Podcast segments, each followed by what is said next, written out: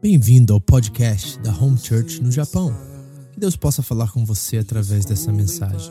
Se você quer mais informações sobre a igreja, entre no site japão.seva.org ou então através da nossa página no Facebook, Seva Japão.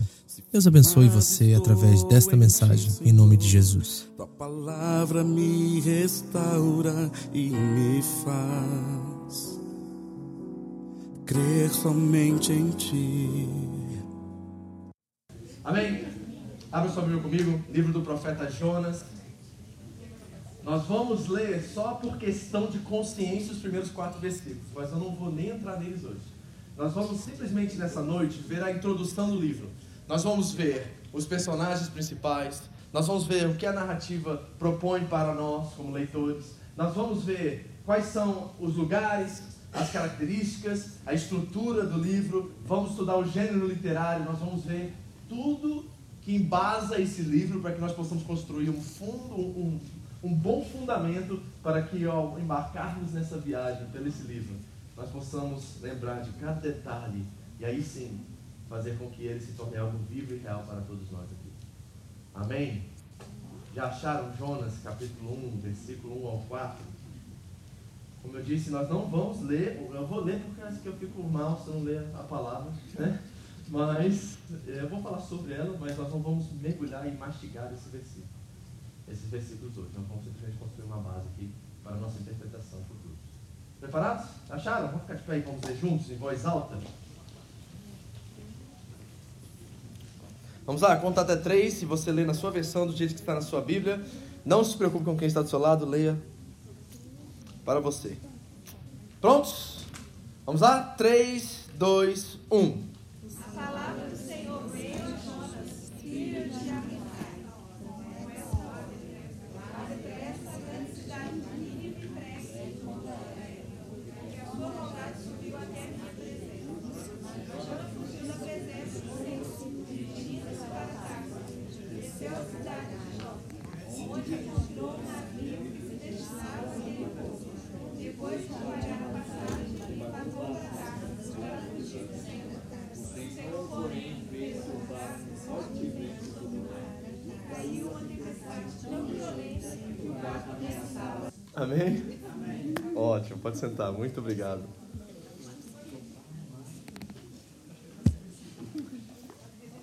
Feche seus olhos, vamos orar. Espírito Santo de Deus, sem a tua ajuda nessa noite, tudo passa de informação e não tem caráter transformador. Então nessa noite nós somos completamente dependentes teus. Ajuda-nos a discernir as coisas, ajuda-nos a entender a razão pelo qual o Senhor, pela sua supervisão, pelo teu espírito, colocou essa narrativa aqui nesse texto para nós. Eu quero, sabe, Deus, entender cada história, cada personagem, cada lugar. Eu quero discernir essas coisas porque eu sei, embora não foram escritas sobre mim, elas foram escritas para mim. E eu desejo nessa noite que meus irmãos também tenham essa mesma experiência com esse texto, lindo, maravilhoso, complexo, profundo, e que essa experiência nossa, de agora em diante, não sei quantas semanas ou meses, nós vamos estar embarcando e vivendo essa história na pele, na mente, no coração. Eu te peço que o Senhor fale conosco. E que as meditações do meu coração sejam aceitáveis diante do Senhor, meu Salvador, minha rocha e meu resgatador. Que assim seja, Senhor, em nome de Jesus. Amém. Preparados para uma viagem? Nós temos muito a aprender nesses dias e tenho certeza que será algo lindo, maravilhoso, extraordinário. E o meu primeiro conselho para vocês é que, ao entrarmos nesse livro, que você se coloque no lugar dessas pessoas, desses personagens. Não receba isso somente como mera informação, conteúdo para você. Você vai ter muito conteúdo durante essa jornada, principalmente hoje aqui na introdução. Eu quero apresentar tudo para você, os personagens, o caráter, os locais, a estrutura do texto. Tudo isso você vai ver hoje. Não vamos entrar no texto ainda, certo? Isso vai ser para a semana que vem. Mas eu gostaria que você retesse tudo isso. Depois eu vou lançar no grupo da, da, da, igreja todos os slides que você vai ver aqui hoje. Vai estar tudo prontinho e eu gostaria muito que você, essa semana, lesse o livro do Jonas umas duas ou três vezes. Em dez minutos você lê os quatro capítulos. Na verdade, no hebraico original, era só um, uma página esse texto, certo? Então é fácil de ler, é uma leitura gostosa, tem muito aprendizado para nós e gostaria que você embarcasse comigo nessa viagem, entrando e descobrindo o que esse livro tem para você. A começar nessa noite, essa semana, meditando, né? assim como Josué 1,8 diz, meditar nisso de dia e de noite, para que nós possamos aprender, reter e sermos bem-sucedidos em tudo. Então, isso, que isso seja a nossa jornada, amém? Então, vamos primeiramente olhar o livro. O que é o livro do profeta Jonas? Qual é o gênero literário? O gênero literário é conhecido como sátira. Por exemplo, nos evangelhos, Mateus, Marcos, Lucas e João, nós temos ali narrativas históricas, nós temos personagens que viveram, conviveram né, nessa vida, num tempo, espaço. Mas aqui no livro de Jonas, essa literatura, esse gênero literário é conhecido como sátira. O que é uma sátira? Sátira é o uso de personagens ou de pessoas conhecidas que são colocadas em circunstâncias extremas e através do uso da ironia, do humor e da, do exagero, é, essa narrativa é usada para criticar, em primeiro lugar, a estupidez desses personagens e outra, talvez a falta de caráter de cada um deles. Então a ironia é isso. Por exemplo, deixa eu dar um exemplo contemporâneo para você entender o que é uma sátira. Quem aqui já assistiu na, acho que na TV Globo tem esse programa chamado Tá no Ar. Já viu esse programa de humor cômico que critica a política, critica a religião, né? Tem a tal da galinha pintadinha lá, que eles começam a fazer zoeira com aquilo, aí fala de político também, do Bolsonaro, fala do. Eles brincam e criticam através do humor né? É, figuras e personagens conhecidos do dia de hoje. Isso é uma sátira. É pegar alguma coisa real e fazer uma, um humor, exagerar as circunstâncias, as situações da vida daqueles personagens para trazer à tona para o leitor ou para o, o telespectador a, a, verdade acerca desses personagens e o que eles representam. É isso que é uma sátira. O livro de Jonas é exatamente isso, uma sátira. Outra coisa interessante sobre esse livro é que não é um livro para crianças. Talvez você sempre pensou no livro de Jonas como se fosse uma, uma fábula, um conto né, para crianças. Quando você vê a capa, por exemplo, na, numa, numa livraria, no, uma loja ou qualquer lugar sobre qualquer história acerca do livro de Jonas, sempre tem uma baleia engolindo algum homem, alguma coisa assim, e aparenta ser algo cômico, algo feito para as crianças. Mas a história de Jonas é algo complexo, profundo e, e assim muito próximo, conectada com as escrituras sagradas. Vai ser um exercício realmente assim é, difícil para nós entrar nisso, porque ela está conectada em toda a Escritura Sagrada e nós vamos ter que exercer nosso intelecto aqui para que possamos descobrir todas as verdades que esse livro tem a nos ensinar. Outra coisa, que é o único dos escritos proféticos que não é sobre a mensagem do profeta, mas sobre o profeta em si. É o único entre eles. E Jonas é o único profeta que vai profetizar a um povo gentil. Todos os outros profetizam ou para o reino do norte ou para o reino do sul, a Israel. Mas Jonas é o único entre todos os profetas que irá profetizar para um povo gentil. Outra coisa importante é que o personagem principal desse livro não é Jonas. Na verdade, você vai descobrir hoje que Jonas é o anti-herói, é o antagonista da história. Ele não é um bom profeta. E muitos veem sempre Jonas como aquele profeta desobediente que se converte e vai cumprir sua missão. Mas não é isso que o livro está nos ensinando. Ele é, na verdade, o anti-herói da história. Ele é o antagonista dessa história. O personagem principal do livro de Jonas é o próprio Deus. Deus está em tudo que é lugar, né? A soberania de Deus está presente em cada momento dessa história e Deus é o personagem principal dessa história. Outra coisa interessante sobre o livro de Jonas é que tudo está de cabeça para baixo nesse livro. E aqui eu quero que você desconfie. Ao ler o livro de Jonas e você ver afirmações, desconfie de cada uma dessas afirmações. Porque o uso da sátira tem essa intenção mesmo, de colocar tudo de cabeça para baixo. Aquilo que aparenta ser, não é. Então, por exemplo, nós vemos o livro de Jonas. Os marinheiros obedecem a Deus, o vento obedece a Deus, no texto hebraico, o navio é personificado. O navio tem sentimento, tem vontade, e o navio obedece a Deus. Né? O mar obedece a Deus. O grande peixe, que na verdade no hebraico original é um monstro do mar, não é um peixe, é um monstro do mar, ele obedece a Deus. Os ninivitas obedecem a Deus. O rei dos ninivitas obedece a Deus. Até as vacas e os animais obedecem a Deus. Sabe quem não obedece a Deus? Jonas. Tudo está de cabeça para baixo desse livro. Então, eu quero que você tenha uma plena desconfiança em tudo que você for ler, porque tudo não é como aparenta ser nesse livro. Tudo está de cabeça para baixo. Então, nós estamos diante de uma sátira, você vê alguns detalhes sobre esse gênero literário e algumas coisas que são importantes. Outra coisa sobre essa literatura. Quando você vai a uma livraria, vai tentar comprar um livro para seu filho ler acerca do profeta Jonas, Provavelmente você já descobriu um desses assuntos nessas prateleiras dessas livrarias. O primeiro assunto é o seguinte: um Deus bravo com Jonas desobediente e Deus tentando punir o profeta enquanto ele foge. É isso que a maioria das narrativas seculares contemporâneas apontam para a história de Jonas. Um Deus que está irado com o profeta que não obedece e ele foge da presença de Deus. É isso que a literatura contemporânea assume acerca de Jonas, mas está incorreto isso. Outra coisa é que Jonas é uma vítima das suas circunstâncias. Pô, ele foi enviado pelos seus inimigos, um povo cruel, um povo é, assim, perverso, como o povo da Síria, os ninivitas. Jonas é uma, é uma vítima dessas circunstâncias. Como pode Deus fazer isso com o seu profeta? Muitas outras narrativas literárias contemporâneas apontam para Jonas como vítima. E a terceira é a mais famosa, que é sobre uma baleia que engole um homem. Só que sabe quantas palavras descrevem a baleia que engole um homem nesse texto? Uma só frase em todo o livro. Uma só frase fala que um grande monstro do mar engoliu o profeta Jonas e vomitou ele na, na praia. Só isso. Não tem mais nada sobre esse grande peixe. Então, essas são as percepções seculares acerca desse livro. Qual é a realidade? O que, que o livro de Jonas descreve? Aqui aperte o cinto porque irá falar diretamente comigo e com você. O que o livro de Jonas nos ensina é que Jonas é um profeta que odeia Deus por Deus amar os seus inimigos. E sabe de uma coisa? Às vezes eu me reconheço nesse lugar. Ah, tem gente que não queria que Deus salvasse, não. Tem pessoas que nos fizeram tanto mal que a gente não consegue conceber a ideia de que Deus possa amar essas pessoas, não é verdade? Jonas é esse profeta. Jonas é esse homem que não está com medo dos ninivitas. Muitos apontam para um Jonas medroso por causa da crueldade dos ninivitas e do povo de Nínive, dos assírios. Mas a verdade é que ele não tem medo nenhum dos assírios, porque ele conhece o Deus que ele tem. E quando você for ler o final do capítulo 4, você vai descobrir a verdadeira razão pelo qual ele fugiu. E sabe qual é? É porque ele sabia e conhecia o caráter de Deus tão profundamente que ele sabia que Deus iria agir com misericórdia e salvar todos os seus inimigos naquela cidade. E ele foge para que Deus não salve os seus inimigos. É só isso, gente. Ele odeia Deus porque Deus ama os seus inimigos. Está vendo o anti-herói agora apresentado? Está vendo como é que é difícil a gente ler esse livro agora? Porque se você não se colocar no lugar do profeta, você nunca vai entender o amor e a graça de Deus.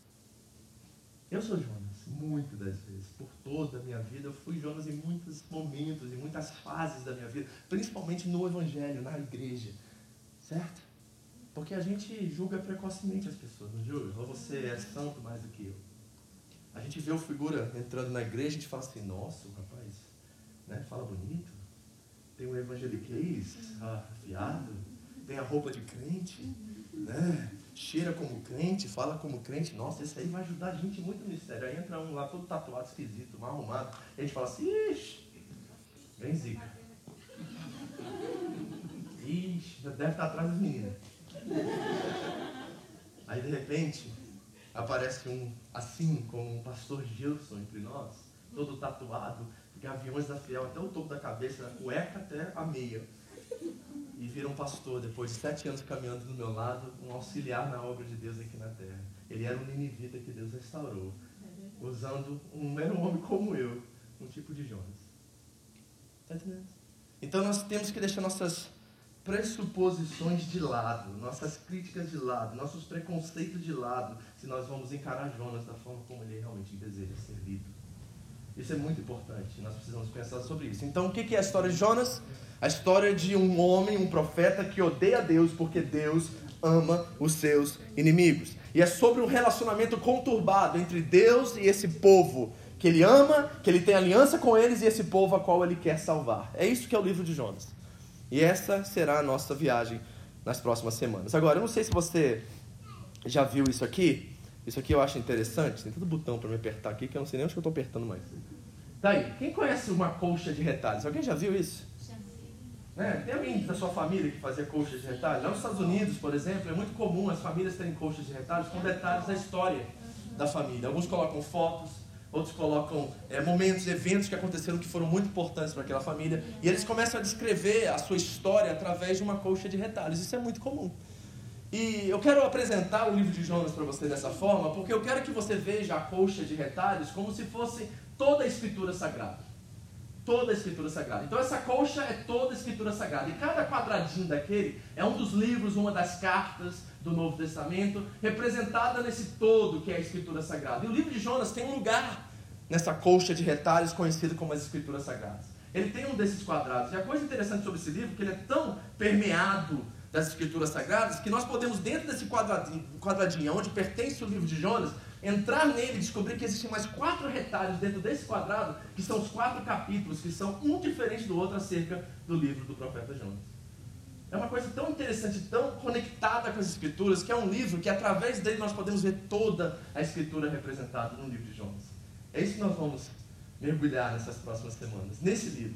E a coisa interessante, eu não sei como é que está na sua Bíblia aí, mas na Almeida Revista, Revista, Revista e Corrigida, o texto começa com aquela conjunção aditiva lá, o E. Quem aqui tem na sua Bíblia aí, já viu? Está o E lá na sua Bíblia. Porque no hebraico está exatamente assim, tem um E ali. E sabe o que uma conjunção aditiva faz? Ela conecta duas orações. Ou seja, se você não tem um E ali, eu quero que você escreva bem grande na sua Bíblia de papel aí, um E no começo do livro de Jonas, porque esse E é importantíssimo entender a, a narrativa como um todo, porque ela, esse E, conecta toda a história e o livro do profeta Jonas com todas as escrituras sagradas. É como se fosse continuidade de algo. Jonas não é um capítulo à parte. Jonas não é uma historinha para boi dormir. Jonas está intrinsecamente envolvido com as escrituras, com os profetas, com a lei, com o Pentateuco e com toda a escritura sagrada. Então ele começa dizendo assim: e como se algo antes, conectando a oração anterior, estivesse inserida também no livro de Jonas. Eu quero que você lembre disso, porque nós vamos ler Isaías, nós vamos ler Salmos, nós vamos ler vários dos profetas, nós vamos ler muita coisa que Jonas traz, porque ele era um profeta, ele tinha a escritura memorizada em sua cabeça, e a todo momento, até no, no, no, no ventre daquele monstro do mar, ele cita algumas passagens, alguns versículos bíblicos. Porque na cabeça de Jonas, desse autor, está toda a escritura. E aí nós precisamos aprender a ler as escrituras hebraicas, principalmente no Antigo Testamento. E Jesus nos ensina a fazer isso, sabe como? Olha o que diz em Lucas 24, versículo 25. E ele lhes disse: como vocês custam a entender e como demoram a crer em tudo em que os profetas falaram. Qual é esse episódio aqui em Lucas 24? É Jesus, ah, no sábado da ressurreição, caminhando com dois discípulos até Emaús. Esses discípulos estão sem esperança, morreu a esperança deles, estão tristes pelos acontecimentos que aconteceram com Jesus de Nazaré. Falam até de um tal de Jesus de Nazaré, falando para o próprio Jesus acerca dele mesmo. E Jesus começa a ensinar esses homens o que é as Escrituras e o que elas significam. E aí Jesus diz assim para eles: Não devia o Cristo sofrer essas coisas para entrar na sua glória? E começando por Moisés e todos os profetas, explicou-lhes o que constava a respeito dele em todas as Escrituras. Tudo que está na Bíblia Sagrada aponta para Jesus. Do Antigo ao Novo Testamento. Quando você lê algo em Gênesis, esse algo que você está lendo de alguma forma está decifrando um código dizendo assim: sobre a pessoa de Cristo, sobre o Messias, sobre o Salvador. Quando você lê a Bíblia, lembre-se, Jesus está sendo sinalizado de alguma forma através de cada evento, através de cada personagem, de cada pessoa. Então deixa eu mostrar isso para vocês em Jonas, por exemplo. Se Jesus afirma que o Antigo Testamento tem como base interpretativa toda a sua missão e vida, olha as coincidências paralelas, por exemplo, no livro de Jonas. Certo? Jesus é o Messias, o Salvador. É isso que a palavra Messias, o Cristo, significa. Então Jesus é um libertador. Quando ele chega em Cafarnaum para fazer o seu primeiro discurso e abre uh, o pergaminho, as palavras do profeta Isaías no capítulo 61, ele começa a dizer que ele veio para trazer boas novas e essas boas novas é de libertação dos cativos. Por exemplo. Ou seja, ele tem um caráter como Messias de libertador. E é exatamente essa missão de Jonas, libertar um povo do seu pecado e restaurar o relacionamento deles com o Pai. Jonas é um libertador, Jesus também é um libertador. Outra coisa sobre Jonas que é interessante, ele sofre, ele é jogado no mar, ali ele sofre, ele vai à extremidade do mar. E no capítulo 53 de Isaías, é conhecido e intitulado como servo sofredor, fala das condições do Messias e como o Messias é, se apresentaria ao povo. Diz que ele sofreria muito, pelas suas pisaduras nós somos sarados, o castigo que nos traz a paz estava sobre ele. Então ele sofre, o Messias sofre, e Jonas também sofre. Ele é um tipo de Jesus, Jonas. Outra coisa é que naquele monstro do mar, dentro daquele ventre, ele é cuspido naquela praia e ele tem uma experiência com Deus no ventre daquele grande peixe, daquele grande monstro do mar, e ali ele renasce, ali ele ressurge, e ele é vomitado para a sua missão e para cumprir a sua missão. É um renascimento.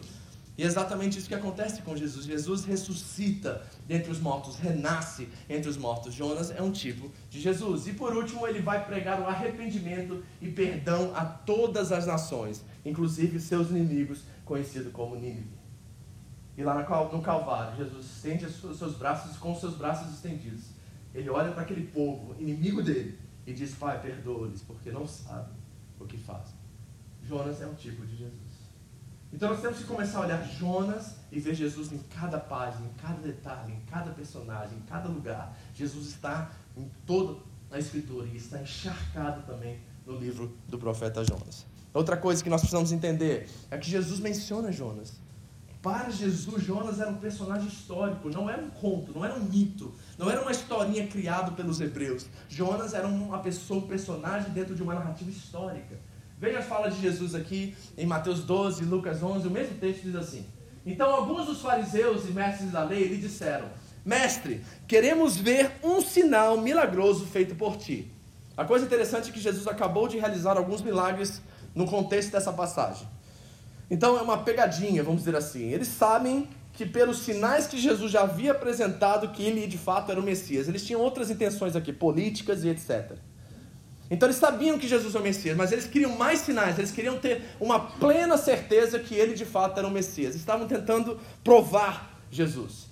Então Jesus lhe dá a resposta, e diz ele, ele respondeu: Uma geração perversa e adúltera pede um sinal milagroso. Geração perversa e adulta. Essa descrição e essas características são muito parecidas com as características que nós encontramos em Nínive. Uma geração perversa, Nínive. Uma geração adulta, Nínive. Os, os ninivitas eram assim, perversos, eram sanguinários, eram assim gente cruel. Eu vou contar um pouquinho da história de Nínive para você, para você entender o que, de, que, de que tipo de povo nós estamos falando aqui. Então Jesus está considerando os ninivitas diante dos religiosos que estavam diante dele. E ele continua dizendo: Mas nenhum sinal será dado, exceto o sinal de quem? Do profeta Jonas. Jesus coloca Jonas no centro da história da humanidade e como um sinal profético acerca da, do sua, de quem ele realmente é, o Messias, o Cristo de Deus. É o sinal do profeta Jonas para esses religiosos que tinham conhecimento histórico, bíblico, que Jesus aponta como sinal da sua identidade messiânica. Uau! Ele continua. Pois assim como Jonas esteve o quê? Três dias e três noites no ventre de um grande peixe, Assim o filho do homem ficará três dias e três noites no coração da terra. Ele está falando sobre o quê? A sua morte. E depois sobre a sua ressurreição. E assim como Jonas foi vomitado e ressurgiu numa praia perto de Nínive, assim também Jesus ressuscitou dentre os mortos para nos trazer a salvação. Amém? É isso que nós cremos. E ele continua. Os homens de Nínive, a comparação agora de Jesus com, dos ninivitas com os religiosos da sua época. Eita, é bravo isso. Porque os ninivitas, gente, eram inimigos diretos de Israel. Inimigos diretos. Jesus está comparando religiosos da sua época com ninivitas. É assim, é chamar a mãe de traficante. É chamar a mãe de prostituta, basicamente o que Jesus está falando. Está entendendo? Jesus está comparando a casta religiosa de Israel, que está tentando pegar ele, com uma raça cruel, sanguinária, perversa. É um tapa na cara dos religiosos daquela época. Ele diz assim: Olha, os homens de Nínive se levantarão no juízo com esta geração e a condenarão, pois eles se arrependeram com a pregação de Jonas e agora está aqui o que é maior do que Jonas. Os ninivitas que não tinham a palavra, não tinham as alianças, não tinham os patriarcas, não tinham nada disso, se arrependeram. Vocês têm a palavra, têm os patriarcas, têm as alianças, têm as promessas e vocês não se arrependeram. No dia do juízo, os ninivitas se levantarão e condenarão vocês. Gente, pensa num insulto para religioso, Jesus acabou de dar. E Jesus coloca Jonas no centro do seu ministério, como um sinal profético da sua identidade messiânica. É sobre esse Jonas que nós vamos ler hoje. Mas tem mais, eu quero te apresentar o fulano. Jonas profetizou mais ou menos entre 786 a 746 antes de Cristo. Ele foi profeta durante o reinado de um, de um rei chamado Jeroboão II, que era filho de Jeoás. Olha o que diz em Gênesis, desculpa, em 2 Reis, capítulo 14, versículo 23 e 25. Aqui é o relato histórico do ministério profético de Jonas durante o reinado de Jeroboão no Reino do Norte.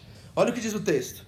No 15 ano do reinado de Amazias, filho de Jeoás, rei de Judá, Jeroboão, filho de Joás, rei de Israel, tornou-se rei em Samaria e reinou 41 anos.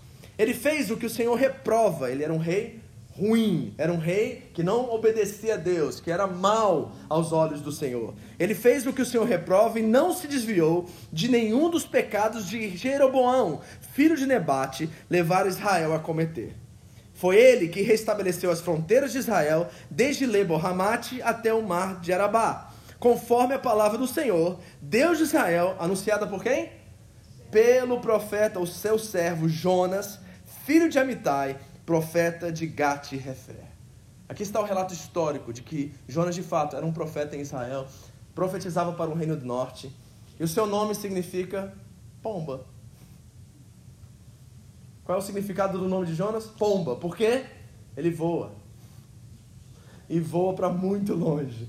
E voa para muito distante. Você quer saber mais ou menos a distância que ele voou? Preste atenção nesse desse gráfico aqui. No pontinho vermelho onde está escrito Jaffa é Israel ali, atualmente. Ali no pontinho onde está Nínive é atualmente Iraque. É onde está o Iraque, onde está acontecendo todo esse conflito hoje em dia, Irã, Iraque, é nessa região que nós estamos falando. Ele tinha que ir de Jaffa até Nínive. Esse era o chamado dele. E sabe quantos quilômetros ele viajou de Israel até a Espanha? 6.300 quilômetros. Será que ele queria voar? Será que a pomba ia vazar? Olha o que a pomba está indo. É lógico que Deus vai pegar ele no meio do caminho e vai levar ele a ser derramado e vomitado ali em Antioquia, mais ou menos ali na beira, na fronteira de Nínive, do Iraque ali atual. Certo? Então veja o trajeto de Jonas. 6.300 quilômetros exatamente na, na, na direção oposta. Seu nome? Pomba. E a pomba está, de fato, voando. Ok? Agora repare, nós começamos a ler o livro de Jonas e disse lá: E a palavra do Senhor veio a Jonas, filho de quem? Filho de Amitai. Então, a pomba é filho da fidelidade. Repare a ironia? Está pegando como tudo está de cabeça para baixo nesse livro? Ele é filho da fidelidade. Sabe a única coisa que ele não é? Fiel. Seu pai se chama fidelidade. Ele é a, o oposto disso. Tudo está de cabeça para baixo. É a pomba que voa, a pomba infiel. Esse é o nome. Esse é seu nome. Pomba e seu pai se chamava Fidelidade. É o único profeta que foi enviado para os gentios, profetizava no reino do norte. Se você não conhece um pouquinho da história de Israel, quando Salomão morre, o reino é dividido em duas partes. Dez tribos vão para o norte, a capital é Samaria. Duas tribos vão para o sul, a capital é Jerusalém. Aqui está Judá e Benjamim. Certo? Conflitos o tempo todo, reis infiéis. Do reino do norte, 20 reis reinaram. E desses 20 reis, todos os 20 eram infiéis a Deus. Todos os 20 do reino do norte eram infiéis a Deus. No reino do sul, 19 reis reinaram. Desses 19, somente 8 foram fiéis a Deus durante os reinados. Então, Jonas está profetizando ao reino do norte, a Jeroboão II. Ele é um profeta. Agora, a coisa interessante sobre a profecia de Jonas é que a própria profecia de Jonas era corrupta. Porque ele profetiza uma agressividade, ele pede que Jeroboão seja agressivo com seus inimigos e tome o território. Foi durante o reinado de Jeroboão II que Israel expandiu as suas terras, o seu território, mas expandiu de forma contrária à vontade de Deus, porque eles eram agressivos demais, sanguinários demais e muito parecidos com o povo de Nínive. E Deus não gostou da profecia e da forma como Jonas usou o seu nome para trazer vitória ao, a Israel. A coisa é tão séria que Amós e Obadias eram profetas contemporâneos de Jonas. E sabe o que acontece em Amós capítulo 6? Amós profetiza contra a profecia de Jonas. E quebra a profecia de Jonas, trazendo uma profecia de juízo sobre Jeroboão. Então repare que tipo de profeta. Era um profeta comprado que estava na folha salarial do rei. Ele não falava em nome de Deus, embora dizia o seu nome. Esse é o caráter desse personagem, desse texto que nós vamos ler. Eu quero que você desconfie plenamente do coração de Jonas o tempo todo, porque ele não é o que ele aparenta ser. Ele é um religioso de carteirinha, um justiceiro, alguém que tem um padrão extremamente elevado de justiça, a qual ele mesmo não se submete. Esse é o anti-herói da nossa história. Esse é o profeta chamado Jonas. Outra coisa interessante sobre Jonas é que ele era de Gat-Refé, e Gat-Refé ficava a 5 quilômetros de Nazaré.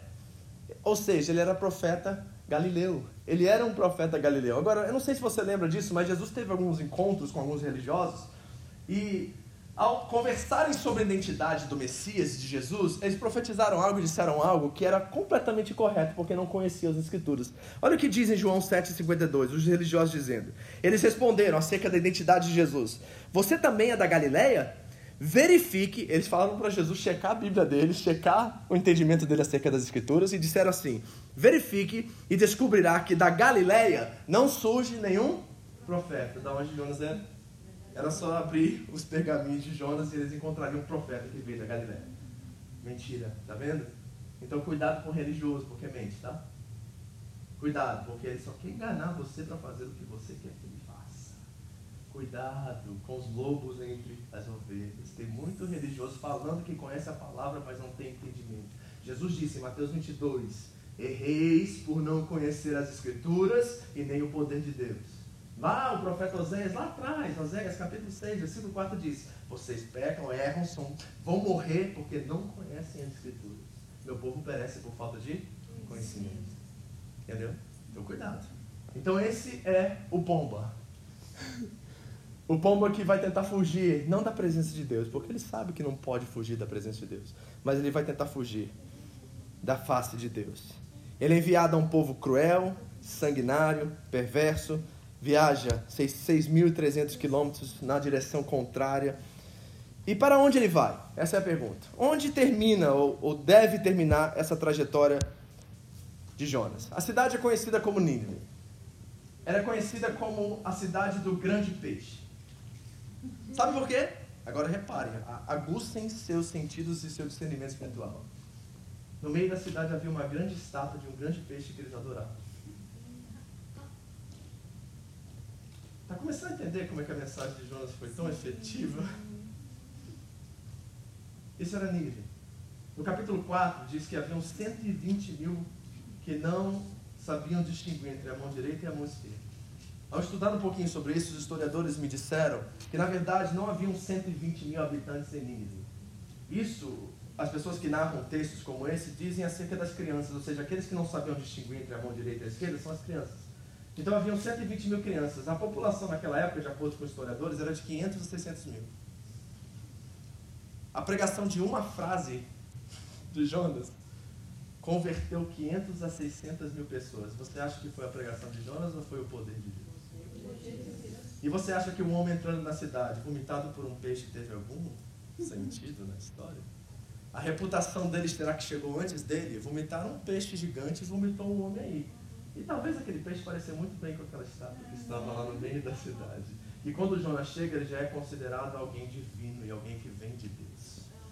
E mais do que isso, sabe o que acontece alguns anos antes? Duas tragédias climáticas acontecem. Primeiro, tem duas pragas que dizima a população de Nínive. Alguns anos antes. E também um eclipse solar, que nunca havia acontecido antes, aconteceu. E todos os moradores de Nínive viram esse eclipse solar. Deus preparou o coração, a sensibilidade daquele povo, para que quando o homem peixe entrasse, eles tivessem com o coração escancarado para ouvir qualquer coisa que viesse daquele homem. Sabe por quê? Porque Deus sabia que o infiel, a pomba infiel, estava entrando e que ele faria o pior sermão da história de um pregador, na história da humanidade. A pregação de Jonas é uma frase. Ele só diz assim: 40 dias essa cidade será destruída. Imagine esse sermão aqui. Eu chego aqui, cabo louvor e falo assim, gente, 40 dias vai todo mundo morrer. Até mais, Deus te abençoe. O que você acha? Todo mundo deve se converter com essa mensagem? Você ia sair correndo aqui, você assim, que esse louco veio? O que eu vim fazer aqui? Pois é, será que eles estavam prontos para ouvir a mensagem? Será que qualquer coisa que Jonas falasse converteria o coração deles? Porque o coração deles já estavam preparados para ouvir a mensagem do Salvador e do nosso Senhor Jesus Cristo. Amém? Da onde foi fundada a cidade de Nínive, só uma curiosidade. Em Gênesis capítulo 10 diz assim: Cuxi gerou também a Nimrod, o primeiro homem poderoso da terra. Nimrod é conhecido como o primeiro guerreiro, o primeiro homem violento da Bíblia. Esse texto significa isso. Ele é o primeiro que usou da violência para adquirir poder, influência e conquistar as coisas. Esse foi esse personagem chamado Nimrod. Ele foi o mais valente dos caçadores e por isso se diz valente como Nimrod. No início do seu reino, abrangia Babel, Nimrod foi construtor de Babel, da Torre de Babel. Ele foi o arquiteto principal, o engenheiro, o arquiteto principal de Babel. E Babel é a mesma conotação de Babilônia, ou seja, de Babel nós vamos chegar na Babilônia. Esse Nimrod é o construtor dessa cidade. Babel, Eraque, Acade e Calné, na terra de Sinear. E dessa terra ele partiu para a Síria, onde fundou Nínive. Está aqui o fundador de Nínive, Nimrod. Quem eram os ninivitas? Deixa eu dar uma ideia para você entender. Eles faziam mais ou menos assim, ó, quando eles conquistavam seus inimigos, eles pegavam as crianças, os filhos, cortavam a cabeça dos pais, colocavam impostos e mandavam os filhos fazer passeata pela cidade com a cabeça dos pais. Outra coisa que eles amavam fazer é cortar metade do braço de alguém deixar ele flutuando pela cidade com sangue saindo para tudo que lado todo mundo vendo seus inimigos sendo cortados. Aí iam lá, brincavam e cortavam mais um pedacinho assim, aí ficava caçoando, aí um saía, ia passear, cortava a cabeça de outro, cortava metade da orelha do outro. Era esse tipo de gente que Jonas está olhando dizendo assim, o quê? O Senhor quer salvar e provavelmente devido a várias investidas da Síria contra Israel, dominou certas partes, certos territórios, certas tribos e mataram, estupraram suas filhas, suas mulheres, fizeram horrores no meio de Israel e Jonas conhecia a reputação dos ninivitas. No coração de Jonas, ele está se auto-justificando ao ponto de fugir, porque ele sabia que Deus vai salvar o povo mais cruel da terra.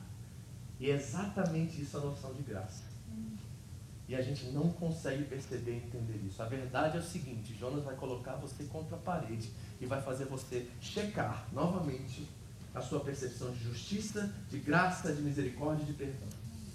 Porque é muito fácil entrar um amigo, irmão, alguém querido por essa porta, sentar aqui, levantar as mãos e aceitar Jesus como Senhor. Isso alegra o nosso coração, é um desejo das nossas orações, é algo profundo e é algo que impacta nós. Mas imagine o seu inimigo, aquele cara que estuprou sua filha, aquele cara que matou seus pais, aquele cara que fez coisas perversas com alguém na sua família entrar aqui. Será que o seu coração vai estar com a mesma desejo, a mesma alegria de rever um dos seus inimigos conhecer em Cristo? Coloque no lugar de Jonas por um segundo. A sua missão é difícil. Ele não tem medo desse povo. Ele sabe com quem ele anda, ele sabe de quem ele é profeta. Mas o que está no coração dele é um ódio por um Deus misericordioso. Um Deus que salva a pior espécie de humanidade na terra. Ele odeia Deus porque Deus ama os seus inimigos. É isso que está acontecendo aqui. E nós precisamos pensar sobre isso por toda essa exposição. Deus vai fazer talvez você lembrar de pessoas que fizeram muito mal contra você. E talvez você vai ouvir o Espírito Santo falar ao seu coração e dizer assim, até ele eu posso salvar. Até ele, se ele confessar, se arrepender e voltar dos seus caminhos, há perdão para ele. Imagina nisso. Pense no pior dos piores inimigos que você já enfrentou na sua vida. O que esse texto está nos dizendo, o que esse livro vai nos dizer, é que há misericórdia até para os piores dos inimigos de Deus. Há perdão até para os piores dos. Você está disposto a encarar essa verdade durante essa exposição e essas semanas que nós vamos viver? Entrando na vida de um profeta religioso, duro de coração, que falta misericórdia, que falta sensibilidade, que falta amor que odeia, que tem o ódio como carro-chefe da sua história, da sua, da sua missão. E você está disposto a rever a sua percepção, rever os seus conceitos acerca de graça, misericórdia e perdão e revisitar alguns momentos da sua vida que talvez foram muito difíceis para vocês e você jamais pensou que a graça de Deus pudesse alcançar essa pessoa que fez isso com você. Nós vamos ter que visitar de novo esses lugares. E eu espero que seu coração esteja preparado para isso, porque não vai ser fácil mas com a graça de Deus, quem saiba, nós possamos ser libertos, porque está diante de nós um que é maior do que Jonas e que nos leva à libertação, que nos leva à santificação, que nos leva a ver o amor de Deus por outra perspectiva. Porque a cruz do Calvário é muito pior do que qualquer ninivita fez com qualquer outro povo. E na cruz do Calvário o Senhor revela o seu amor por mim e por você, seus inimigos. Aqui estão alguns artefatos arqueológicos da época, os portões da cidade de Nínive foram escavados. Você pode ir nessa, nesse local ali no Iraque e descobrir isso.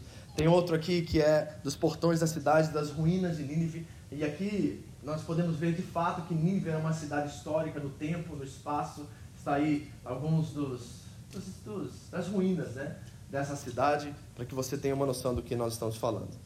Amém? Vamos falar da estrutura do livro rapidinho. Nós estamos preparando o chão aqui para a nossa caminhada pelo livro. Mais ou menos assim que funciona. Nós temos duas cenas muito importantes nesse livro e elas são paralelas umas às outras. uma a outra. Olha só que coisa interessante. A primeira, o primeiro enredo do livro de Jonas é sobre Jonas e a palavra de Deus, ou seja, a mensagem de Deus através de Jonas. E olha o paralelismo que acontece aqui nos capítulos 1 e o capítulo 3. Primeiro, no capítulo 1, versículo 1, a palavra do Senhor vem a Jonas. No capítulo 3, versículo 1, a palavra do Senhor vem a Jonas. No capítulo 1, versículo 2, a mensagem de Deus a ser entregue por Jonas. No capítulo 3, versículo 2, a mensagem de Deus a ser entregue por Jonas. No capítulo 1, versículo 3, nós temos a resposta de Jonas acerca do agir de Deus. No capítulo 3, versículo 3, nós temos a resposta de Jonas através do agir de Deus para com os ninivitas. Repare que as duas coisas estão conectadas uma com a outra. É uma ponte que Deus está criando. Eu gosto de chamar isso de hyperlink. Sabe o que é um hyperlink? Quando você vai numa página na, internet, em algum lugar, e tem aquela que está sublinhada em azul, e você clica lá e te joga para outra página, isso se chama hyperlink. O livro de Jonas está cheio de hyperlinks em todas as outras escrituras da Bíblia. Nós vamos ver isso em detalhes durante esse texto. Então a primeira cena é entre, é entre Jonas, os pagãos, aqui nesse caso são os marinheiros naquele barco e o mar. Na segunda cena nós temos Jonas, os ninivitas e a cidade de Nínive. Reparem o enredo, reparem o cenário, reparem os personagens, estão todos conectados um com o outro, porque só tem uma história sendo contada aqui. Ok? Essa é a primeira coisa, Jonas e a palavra de Deus. A segunda coisa é sobre Jonas e o mundo a qual ele habita. No capítulo 1, versículo 4, nós temos o alerta de Deus acerca de Jonas. No capítulo 3, versículo 4, nós temos também novamente o alerta de Deus. No capítulo 1, versículo 5, nós temos a resposta dos marinheiros acerca do que está acontecendo na circunstância extrema que eles estão vivendo. No capítulo 3, versículo 5, nós temos a resposta dos ninivitas. No capítulo 1, versículo 6, nós temos a resposta do capitão do navio. No capítulo 3, versículo 6, nós temos a resposta do rei dos ninivitas. Tudo, paralelo, tudo conectado uma com a outra. No capítulo 1, versículo 7, nós temos como os marinheiros respondem a, a, Deus e ao temor de Deus. No capítulo 3, versículo 7, nós temos como os ninivitas respondem ao clamor de Deus e ao chamado ao arrependimento. Tudo conectado, Jonas e o mundo de Deus. E a terceira coisa que nós temos é entre Jonas e a graça de Deus. O capítulo 2 inteiro é sobre a interação entre Deus e Jonas acerca da sua graça, e tudo isso acontece dentro do ventre de um grande monstro do mar, ou um grande peixe. No capítulo 4, versículo 1 a 10, nós temos a interação entre Deus e Jonas e como a graça de Deus se revela através de uma planta. Está tudo conectado. É uma obra de proposital colocada num texto para nos ensinar profundamente acerca da misericórdia, do perdão, da graça e do amor de Deus. E nós vamos mergulhar nisso e você vai ver coisas extraordinárias acerca desse texto. Mas quais são os temas principais dessa mensagem. Primeiro tema principal do livro de Jonas é sobre a soberania de Deus. Sabe por quê? Porque Jonas sabe que ele não pode fugir da presença de Deus. Ele era profeta de Deus. Ele conhecia os cinco primeiros livros da Bíblia em sua memória. Ele conhecia os salmos memorizados. E tem um salmo que eu tenho certeza que estava na mente de Jonas enquanto ele estava vivendo esse anticlima, enquanto ele estava vivendo essa história. Abra comigo rapidamente o Salmo 139. Eu quero ler com você para que você entenda exatamente a mente do profeta enquanto ele está enfrentando todos esses desafios. Eu quero mostrar a você o coração de Jonas, que é um coração que está desviado, um coração que está distorcido. Ele sabe, conhece o caráter, a bondade, a misericórdia de Deus, ele sabe perfeitamente o Deus que ele serve. E ele sabe que ele não pode de forma alguma sumir, fugir da presença de Deus. Tem outra coisa acontecendo aqui. E o que eu disse para vocês, ele odeia Deus porque Deus ama os seus inimigos. Olha o que diz no Salmo 139. Ele conhecia de qual esse salmo. Ele sabia exatamente cada letra e cada palavra aqui descrita. Diz assim o Salmo 139: Senhor, tu me sondas e me conheces. Sabes quando me sento e quando me levanto. De longe percebe os meus pensamentos. Sabes muito bem quando trabalho e quando descanso. Todos os meus caminhos são bem conhecidos por ti. Antes mesmo que a palavra chegue à língua, tu já o conheces inteiramente, Senhor.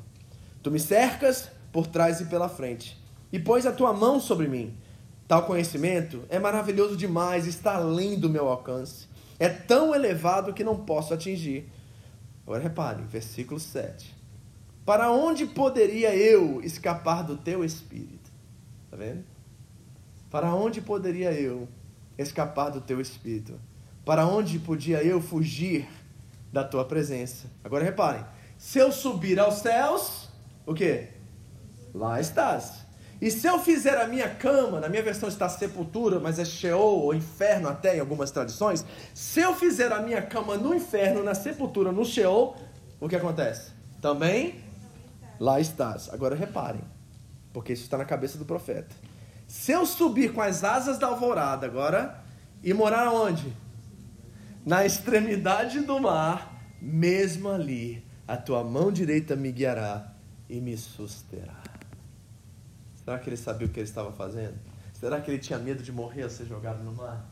Ele sabia que, independente do que acontecer naquele barco, é ser jogado ou não ser jogado, ele estaria na presença de Deus. Me joga no mar, e lá no mar, na extremidade do mar, a mão de Deus vai me guiar. Quem guiou Deus não foi um grande peixe, foi a mão dele. Quem guiou Jonas não foi um grande peixe, foi a mão dele. Entendeu? Jonas tinha esses salmos na sua memória, na sua cabeça, decorado. Ele sabia que aonde ele fosse, Deus estaria. Ele não tinha como fugir. De que, que Jonas estava fugindo então? Ele estava fugindo da face de Deus. O que, que é a face de Deus, pastor? A face de Deus são os atributos de Deus, são as virtudes que fluem de Deus. É aquilo que Deus é. E o que, que Deus é em essência? 1 João 4,8. Deus é amor. Deus é compaixão. Deus é misericórdia. Deus é perdão. Jonas estava fugindo da face, dos atributos, da virtude, porque ele conhecia o Deus que ele servia e sabia que esse Deus salvaria um povo perverso, cruel, que havia feito, assim, coisas terríveis para com ele e para com o seu povo. Ele estava fugindo da presença de Deus? Não. Ele estava fugindo da face de Deus. A soberania de Deus está em cada detalhe desse livro, gente. Até o navio obedece a Deus. Até o gado obedece a Deus. Os ninivitas que não tinham conhecimento de nada de Deus obedecem a Deus. Os marinheiros pagãos que adoravam outros deuses, quando se encontram com o Deus de Jonas, eles se submetem a Deus. Todo mundo está obedecendo a Deus, o vento, a natureza, as pessoas. E Jonas, o único que tinha noção e conhecimento do verdadeiro Deus, é o único que está em rota contrária a Deus. E Deus está guiando cada passo e cada momento, tocando em cada detalhe da história de Jonas e conduzindo ele ao seu propósito. É assim que ele faz com cada um de nós, não é? Meu irmão, posso dizer algo para você? Aplicando aqui já o texto, vou ajudar, vou ensinar os temas e já vou aplicar. Você sabia que você não tem como fugir da presença de Deus? Você pode trocar de igreja, você pode não gostar de mim, da Andréia, você pode, sei lá, você mudar de país, não adianta. Se você é marcado pela graça, pelo amor de Deus, não adianta fugir, Deus vai te pegar onde você estiver. E posso dizer uma coisa, se entrega logo que é mais fácil. Se entrega logo que é mais fácil. Porque dá um trabalho você ficar correndo de Deus. Quando Ele quer te usar, te abençoar, quer usar você para a glória dEle. Quer que você seja um instrumento na mão dEle, abençoador, que toque, que vocacionado abençoe as famílias da terra. Então, meu irmão, baixa a guarda, por favor. E saiba que você não pode fugir da presença de Deus até no inferno Ele está. Até no inferno Deus está. Amém? Então, creia, acredite, tenha convicção da soberania de Deus sobre a sua vida. E não se esqueça jamais que aonde você olhar ali Ele está. Você não pode fugir da presença de Deus. A segunda coisa que esse livro vai nos ensinar é que a mensagem de Deus é para todos.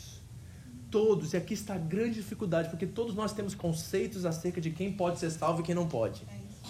Todo mundo aqui tem. Todo mundo é culpado disso. Tá? Tem gente na sua família que você é Maria que Deus salvasse, outros você.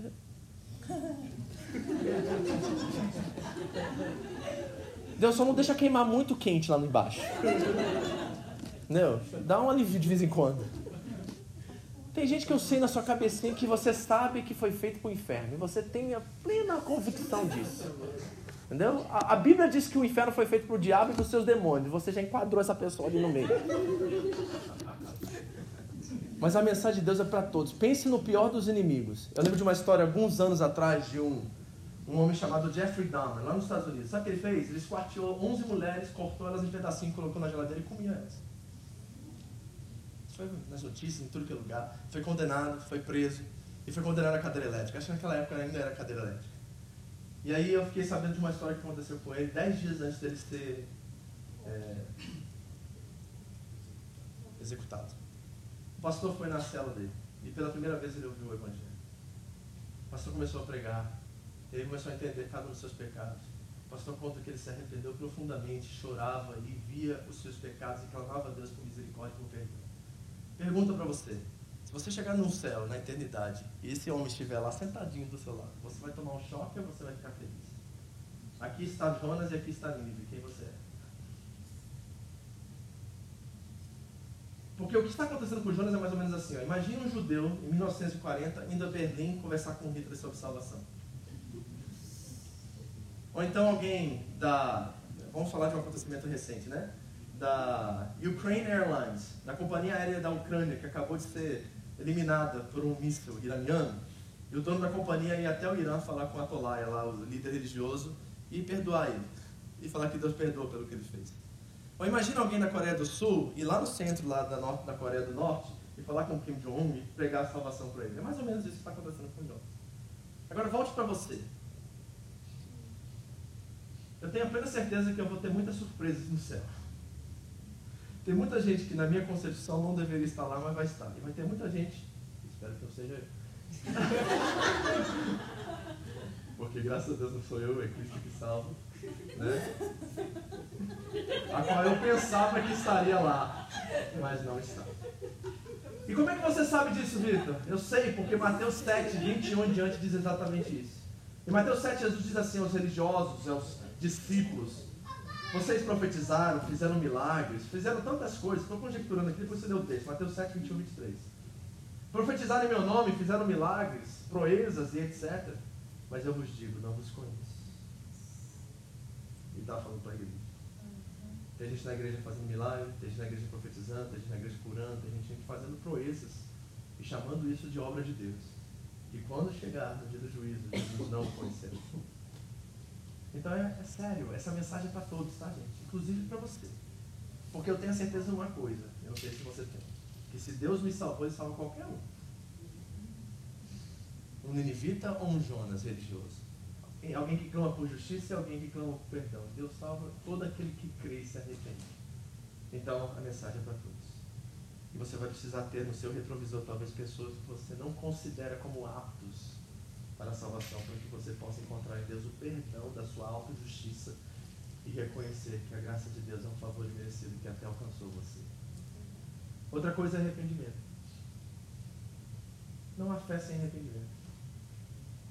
O que Deus julgou não foi as atitudes ou os atos dos ninivitas, mas foi a atitude do coração na hora que a mensagem da salvação chegou. Sabe, gente, a Bíblia diz assim em 2 Coríntios 5, 21, ou desculpa, 17. Se alguém está em Cristo, nova criação é. É. As coisas velhas se passaram. Tem um texto em Isaías que diz que Deus lançou-as no mar do esquecimento do Senhor. As coisas velhas se passaram. E tudo se fez novo, não é reciclado, tá?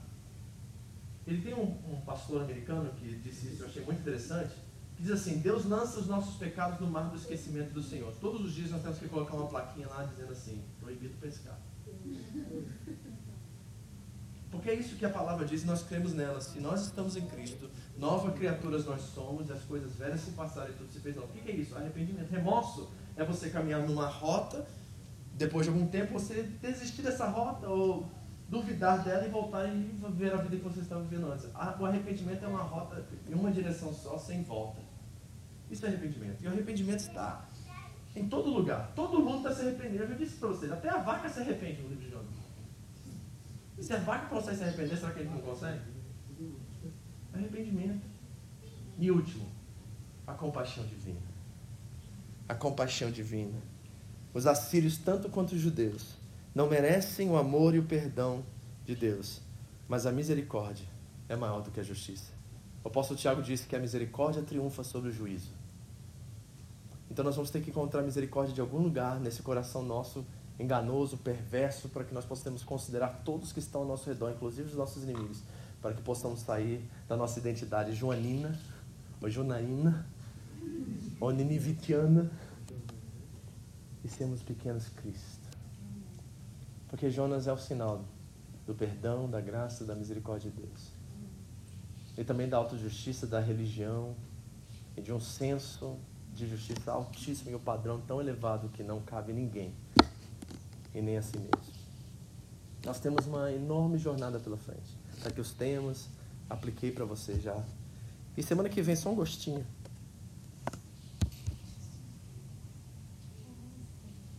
Tem muita palavra para a gente ver semana que vem.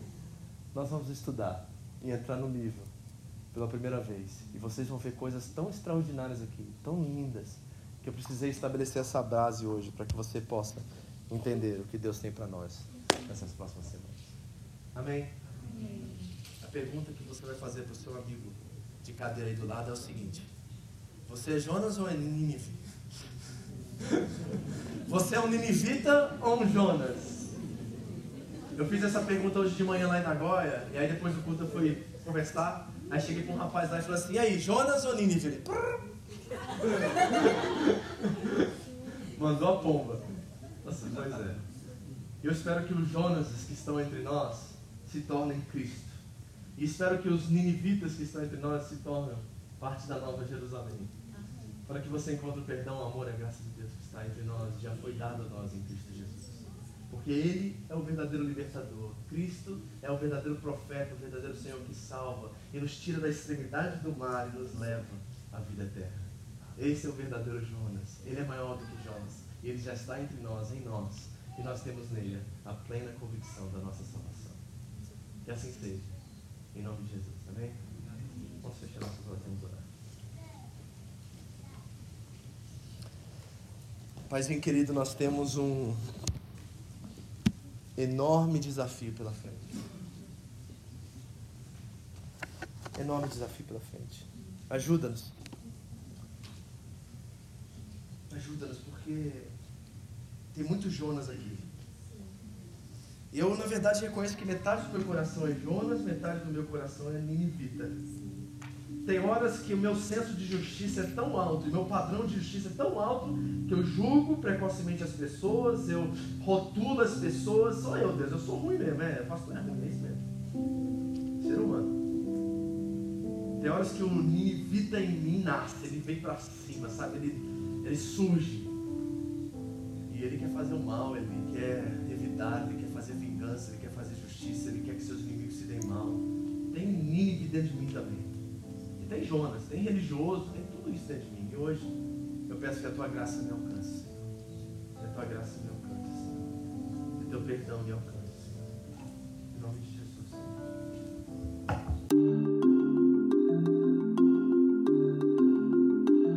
Essa foi mais uma mensagem da Home International Church no Japão. Para mais informações sobre a igreja, entre no site japão.seva.org ou na nossa página no Facebook, Seva Japão, ou através do iTunes Podcast Seva Japão Mensagens. Deus abençoe você e a sua família, em nome de Jesus.